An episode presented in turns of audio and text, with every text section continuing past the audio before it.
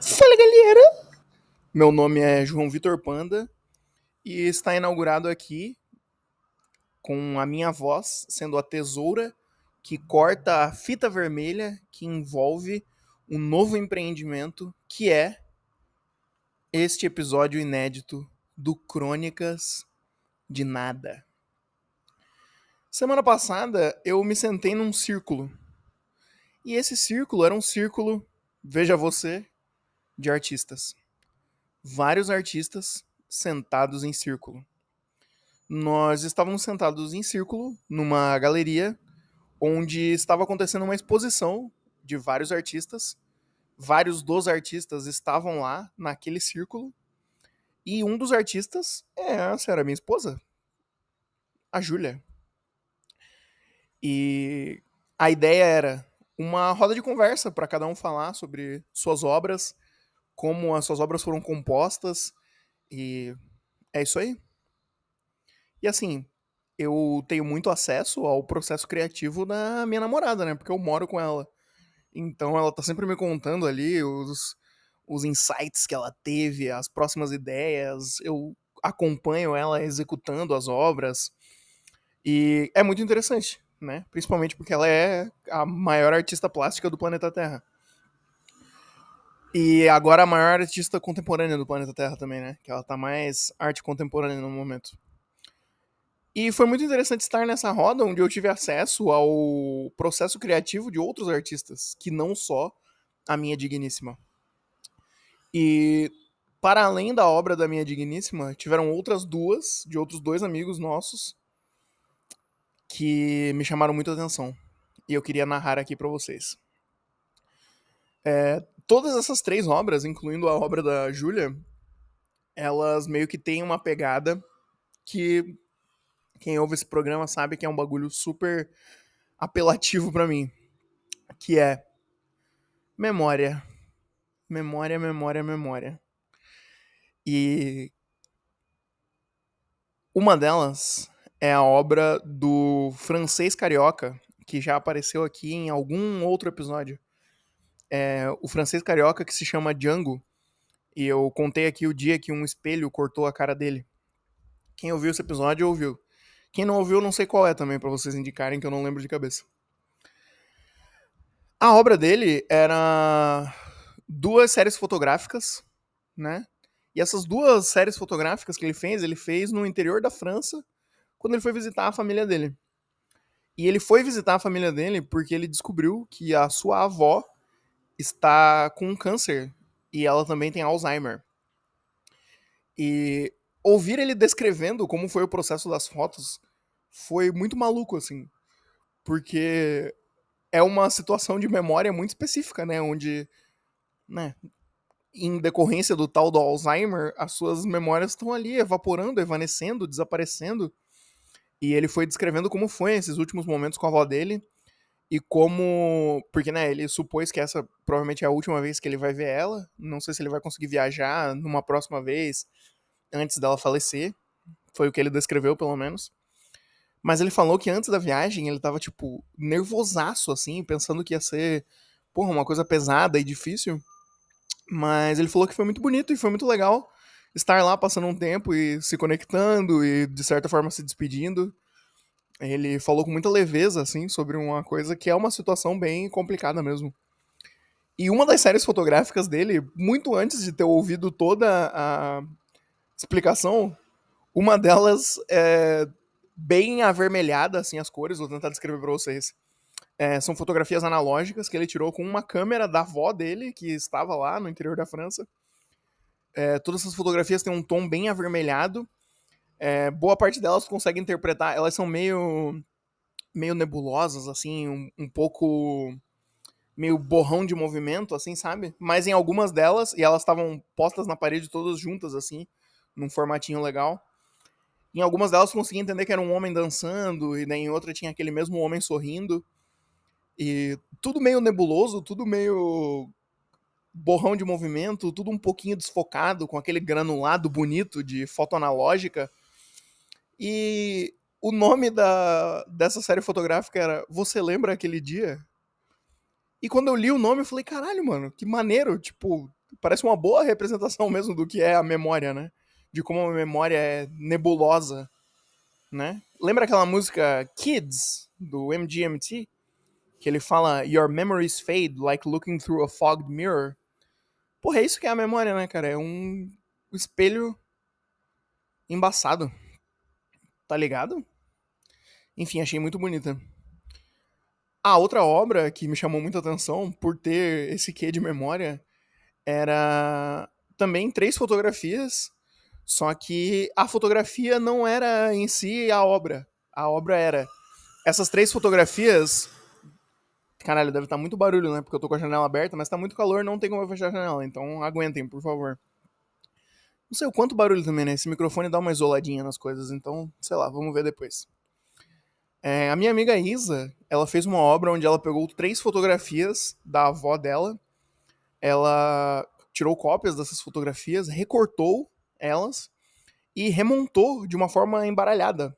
É, mas ao mesmo tempo que era totalmente embaralhado, ainda tinha uma organização, assim, de como as cores estavam dispostas. E ela fez isso três vezes. E uma delas, o, o rosto, eram fotografias da avó dela e o rosto da avó dela tava meio centralizado, assim, em meio a toda, todos os picotes emaranhados e embaralhados. Só que não era um embaralhado quebra-cabeça perdido, porque ainda tinha um padrão das cores ali, foi organizado de uma forma bem bonita, assim. De forma que tu olha e só parece um mosaico interessante, mas daí tu lê e tu vê que são fotografias da avó dela. Inclusive o nome da, da o nome da obra era o nome da avó dela. Que aí eu vou ficar devendo que eu esqueci agora. Mas ela contou que ela fez isso, e contou como foi a origem do processo, e ela contou que o que motivou ela é que ela perdeu a avó dela de Covid, porque uma pessoa da família passou Covid pra avó dela, uma pessoa que não acreditava e tal. É bem merda, bem complicado.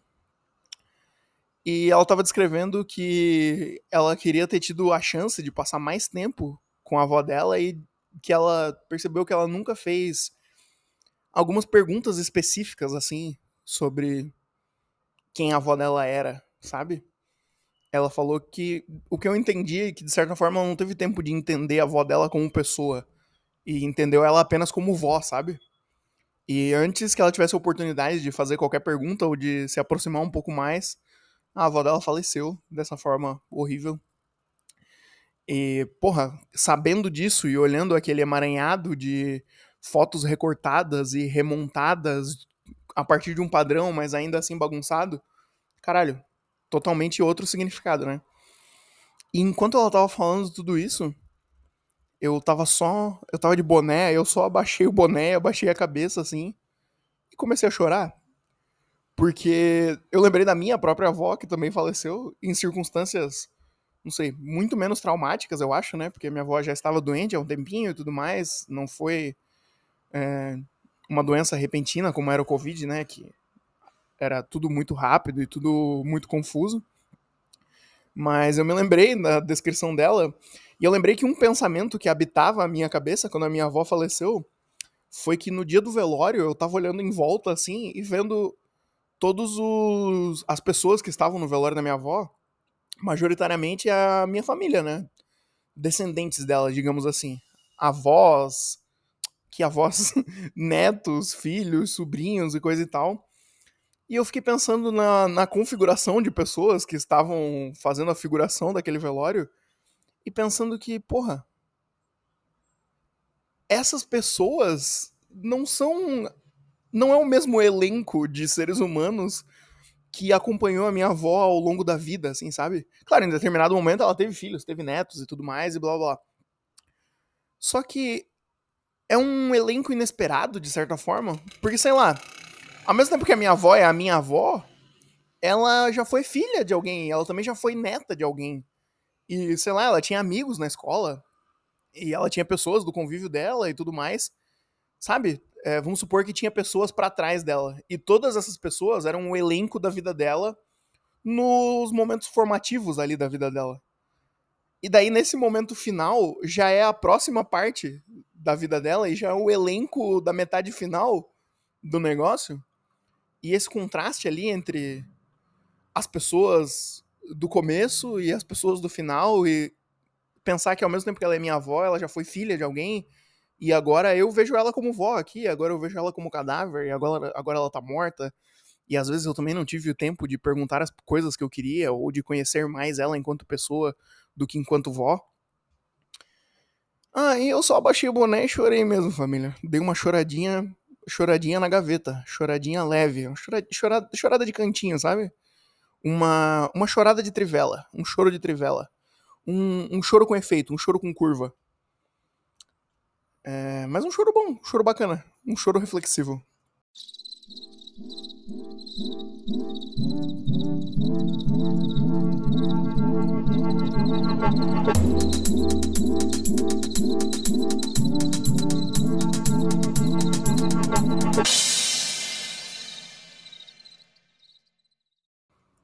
Aproveitando enquanto o assunto ainda é morte, eu lembrei de uma cena muito inacreditável. É, não fui eu que vi essa cena, foi o meu amigo André, o mesmo amigo do episódio passado que rompeu o bíceps tentando salvar o rosto de uma criança. Esse mesmo amigo que contou essa história. Olha só. Cara, esse meu amigo, ele tinha uma relação complicada com a mãe dele e tudo mais, e a mãe dele faleceu ano passado. E quem aí já leu o livro O Estrangeiro, do Albert Camus, pode imaginar, o começo desse livro também é a mãe do cara morrendo, né? E daí ele tá lá no velório, meio que foda-se, assim. Meio que foda-se não, mas meio que, sabe, um, um, torpor existencial, uma coisa meio tipo, ah, beleza, né? As coisas estão acontecendo aí e tudo mais. O, o meu amigo no velório da mãe dele era tipo o estrangeiro no velório da mãe do estrangeiro, do livro, do Albert Camus. Tá ligado? Só que a cena que ele viu não nem diz respeito à mãe dele morta, diz respeito a uma outra morta. Um outro morto, na verdade. Olha que, olha que coisa espetacular. Mas ao mesmo tempo deprimente e triste. Mas não menos espetacular de se ter testemunhado. É, numa outra capelinha funerária, para além da capelinha funerária onde o cadáver de sua mãe estava depositado, o meu amigo teve a oportunidade de testemunhar um cadáver de um idosinho, de um velhinho, que estava lá também, né? Totalmente morto, totalmente inerte, totalmente. Ah, mais para lá do que para cá, né? Já tinha partido dessa para uma melhor. Mas a sua carne ainda estava ali é, exposta, né? Exibida, num caixãozinho. E daí esse senhor estava lá morto no caixão, e do nada chega uma ambulância. E de dentro dessa ambulância sai uma idosa só que ela não sai através de suas próprias pernas, ela sai numa maca, assim, com vários aparatos médicos que, vamos supor, representavam algo como uma mini UTI, sabe? Era uma velhinha que também estava nas últimas. Essa sim, mais para lá do que para cá. E daí eles tiraram todo esse aparato médico é, e toda essa velhinha de dentro da ambulância e colocaram ela bem do lado do caixão do idoso. Ao que o meu amigo interpretou o quê? É, eles eram casados, né? Aquela velha era esposa daquele velho que estava ali morto. E esse era o momento da despedida, né? Ele provavelmente faleceu enquanto ela também estava no hospital, nas últimas. E essa era a oportunidade dela ter um momentinho ali, olhar pro cadáver dele, ter algumas reflexões e tudo mais. Tá ligado? E esse já era um momento em que o funeral tava meio vazio. Tipo, sei lá, foi um momento que ou esvaziaram a capela só pra ela ter esse momento, ou já tava um pouquinho mais vazio mesmo. E aí ficaram os dois naquela cena pitoresca. O cadáver do velho e a velha quase morta ali com aparelhos numa mini UTIzinha, olhando pro cadáver do seu esposo e se despedindo. O que por si só já é uma cena inacreditável, né? Só que em dado momento foi preciso tirar o corpo do velho dali para que fizessem com o corpo o que se faz com um corpo, né? Sei lá, acho que foram enterrar ele de fato ou alguma coisa assim. Então tiraram o cadáver dele de lá. Deixa eu dar um gole no meu café aqui, calma aí.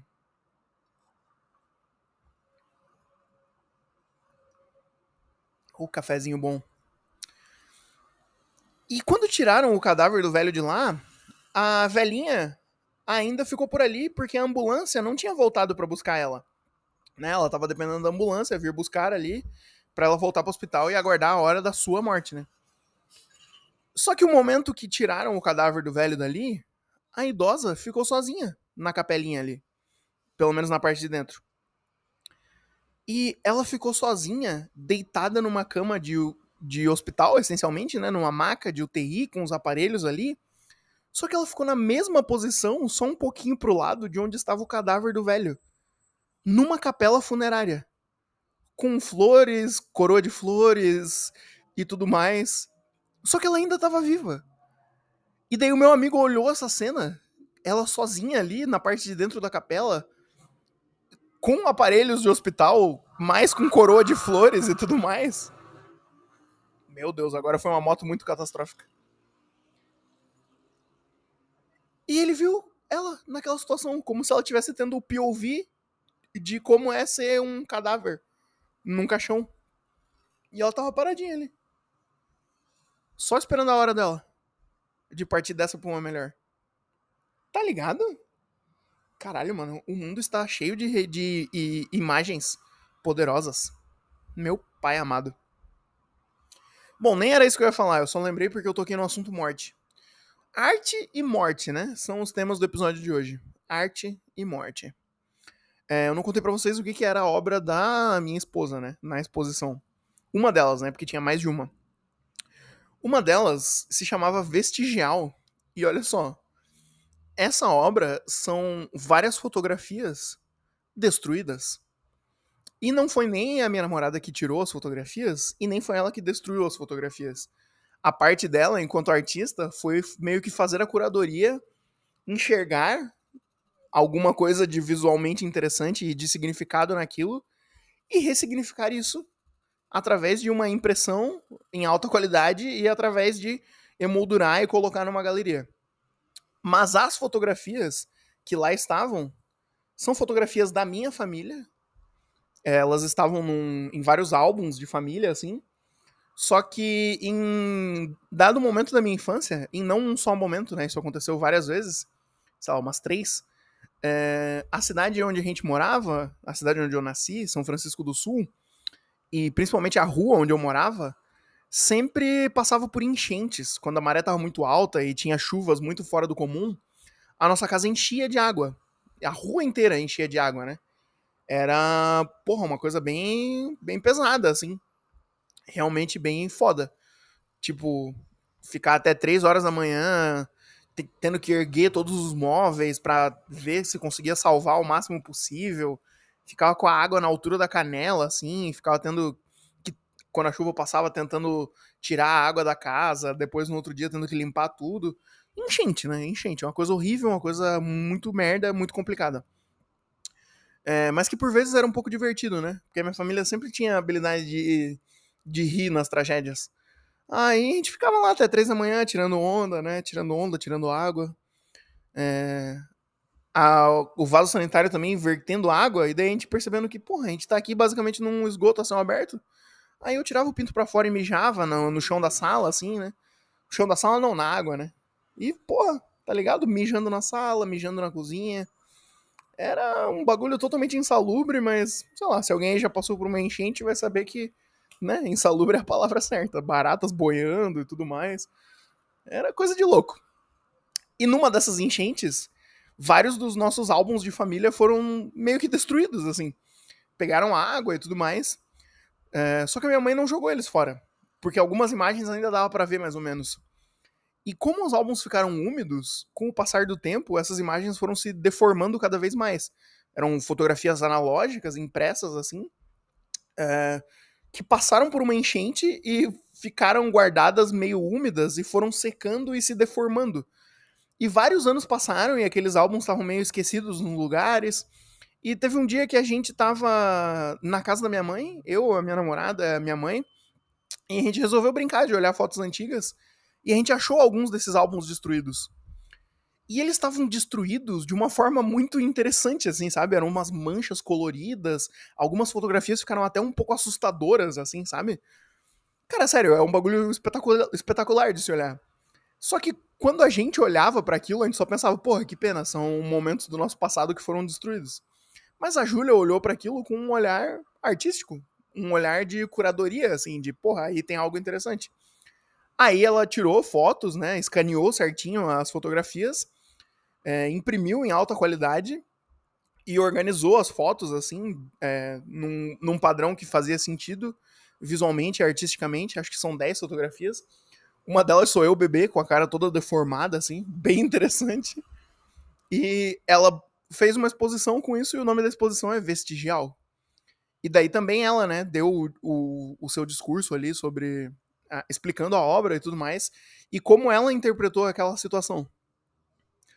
E várias, várias coisas, não sei, foram momentos em que eu me senti muito inspirado, assim, de ver outros artistas falando sobre suas obras e tudo mais. E especialmente essa, né? Porque eu estava ali numa galeria de arte, enxugando minhas lágrimas, porque a minha amiga tinha acabado de contar uma, uma história ali sobre a avó dela e sobre o mosaico que ela fez com o rosto da avó dela. E a outra história do, do meu outro amigo, que a avó dele tava com Alzheimer e não sei o que, blá blá blá. E daí fotografias da minha família, fotografias minhas ali totalmente destruídas na parede. Sabe, foi um momento estranhamente interessante e inspirador. E ouvir a descrição da Júlia, né, sobre o que ela enxergou naquelas fotografias e o que significava para ela ter resgatado essas fotografias destruídas e reinterpretado elas artisticamente. Caralho, foi espetacular. E a Júlia, ela era uma artista plástica mais tradicional, assim, né? Ela trabalhava bastante com pintura, ela foi trabalhando com escultura, e atualmente ela tá trabalhando bastante com arte contemporânea mesmo, né? Que muitas vezes é você pegar alguma coisa que já existe e só ressignificar através de algum processo, ou ressignificar apenas porque você colocou aquilo numa galeria e deu um título e tudo mais. Que, porra, não sei se alguém aí tem preconceito com arte contemporânea, mas, na moral, se você tem é, repense, ou sei lá, veja mais coisas, consuma outras formas, porque, caralho, existem expressões artísticas muito poderosas que vão muito além do convencional que a gente tá acostumado. E não sei, naquele momento eu consegui superar os pensamentos tristes, enxugar as lágrimas e só me sentir extremamente inspirado mesmo.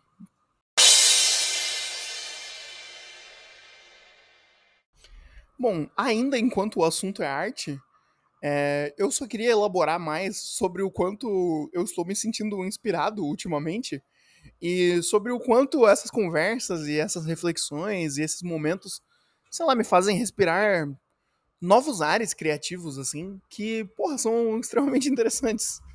É, quando eu comecei a namorar com a Júlia, já foi uma inovação do meu pensamento artístico é porque ela era uma pintora muito foda, assim, né? E eu sempre desenhei bastante, né? Eu, sei lá, eu acho que eu me considero um ilustrador atualmente.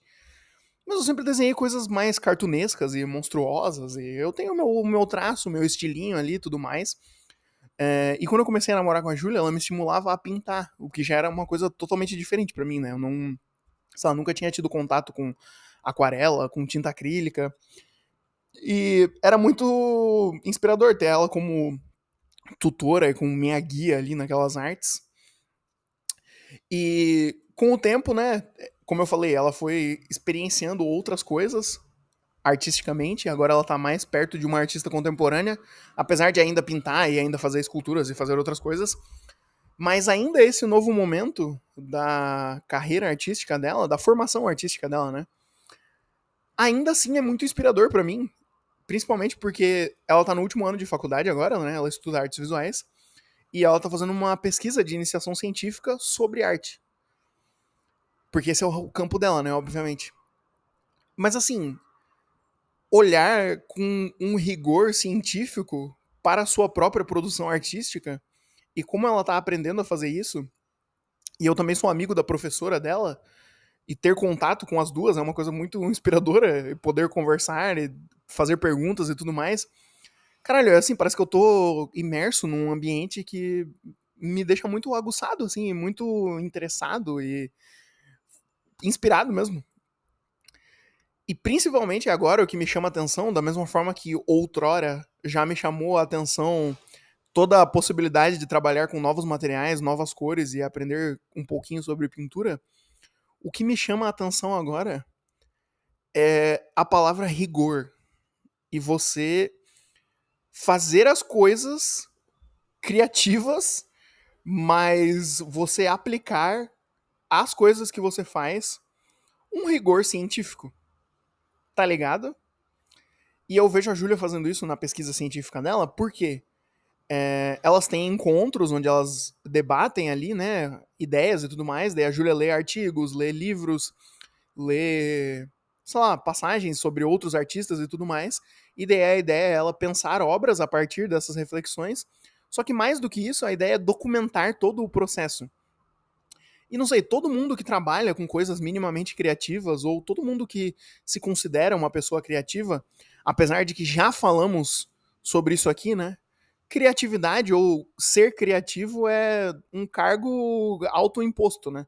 Você decidiu tomar para si a personalidade de criatividade, a personalidade de criativo. Sendo que criatividade é uma ferramenta humana acessível a todos os seres humanos, né? Absolutamente todo mundo é criativo Algumas pessoas se enxergam dessa forma, outras pessoas, sei lá, não, não se abriram para a possibilidade de utilizar essa ferramenta humana. Mas, essencialmente, a ideia é pensar que criatividade não é um superpoder. Todo mundo é criativo e, por mais que as pessoas não tenham consciência dessa ferramenta, muitas vezes elas utilizam essa criatividade no seu dia a dia nas mais diversas formas. Mas, para as pessoas que empregam essa ferramenta humana, que é a criatividade, num contexto artístico, é muito comum que isso seja associado a uma produção, sei lá, soltinha, assim, sabe? Uma coisa leve, ou uma coisa tipo, ah, eu tive uma ideia, eu fui lá e fiz, e blá blá blá. É, não sei, parece que arte é sempre contraposta à ideia de, sabe, levar as coisas a sério, ou fazer as coisas com uma intensidade rigorosa. Sei lá, o que eu quero dizer com isso? Você espera que um engenheiro vá aplicar no, no seu trabalho um rigor científico. Mas a ideia, em geral, que as pessoas têm sobre um artista não é de que ele vai fazer as coisas com rigor científico.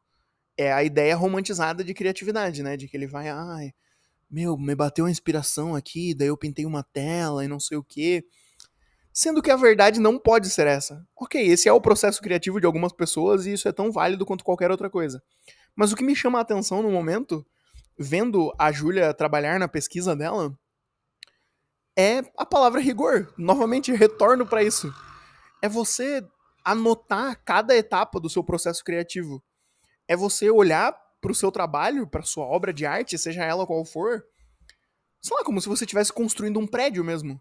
E você rigorosamente anotar, documentar as coisas, você procurar referências bibliográficas e a partir do momento que você se propor a fazer alguma coisa, você empregar a mesma palavra, rigor. Se você vai fazer isso, você tem que fazer de verdade.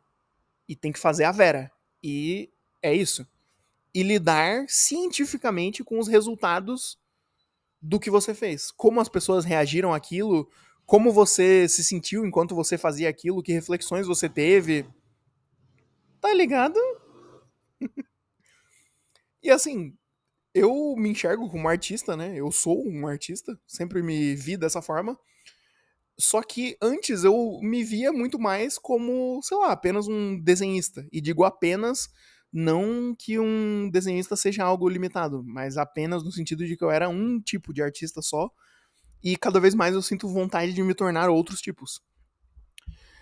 E eu gosto de pensar que eu estou pegando essa ideia de rigor que me foi apresentada e estou pegando todos esses insights que eu também tenho a partir de conversar com a Júlia ou das conversas que eu tenho com a professora dela, sei lá, desse momento inspirador que eu sinto que eu estou vivendo. E eu gosto de aplicar isso em várias esferas, várias camadas da minha vida. E levar a palavra rigor a sério, sabe? E eu quero ter cada vez mais tempo de poder fazer essas coisas que eu quero e que eu gosto. E fazer todas elas com rigor científico. A minha própria maneira. Tá ligado? Tá ligado?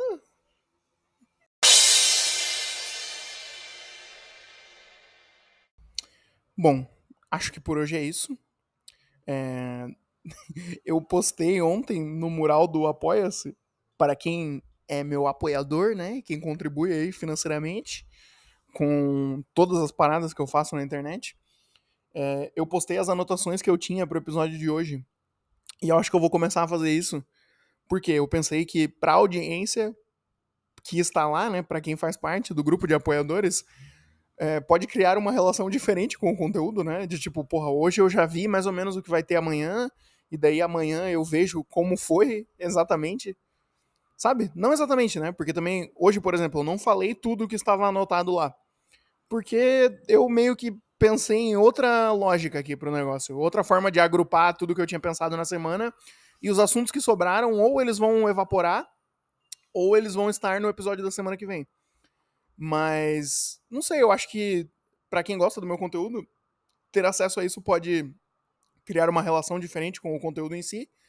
E para mim é interessante também expor essa parte ainda mais crua do meu processo criativo, porque primeiro eu fiquei com vergonha do jeito que eu anotei várias coisas, que eu falei, ai, arte, não sei o que, arte, blá blá blá, do jeito que tá escrito lá. Eu sei que eu consigo falar de uma forma que soa mais complexa. Mas do jeito que tava anotado, parece tipo arte, arte, arte, sabe? Do jeito mais merda possível. e eu achei engraçado eu sentir essa vergonha e me expor tanto assim, né? Expor todos os confins, as profundidades da minha mente.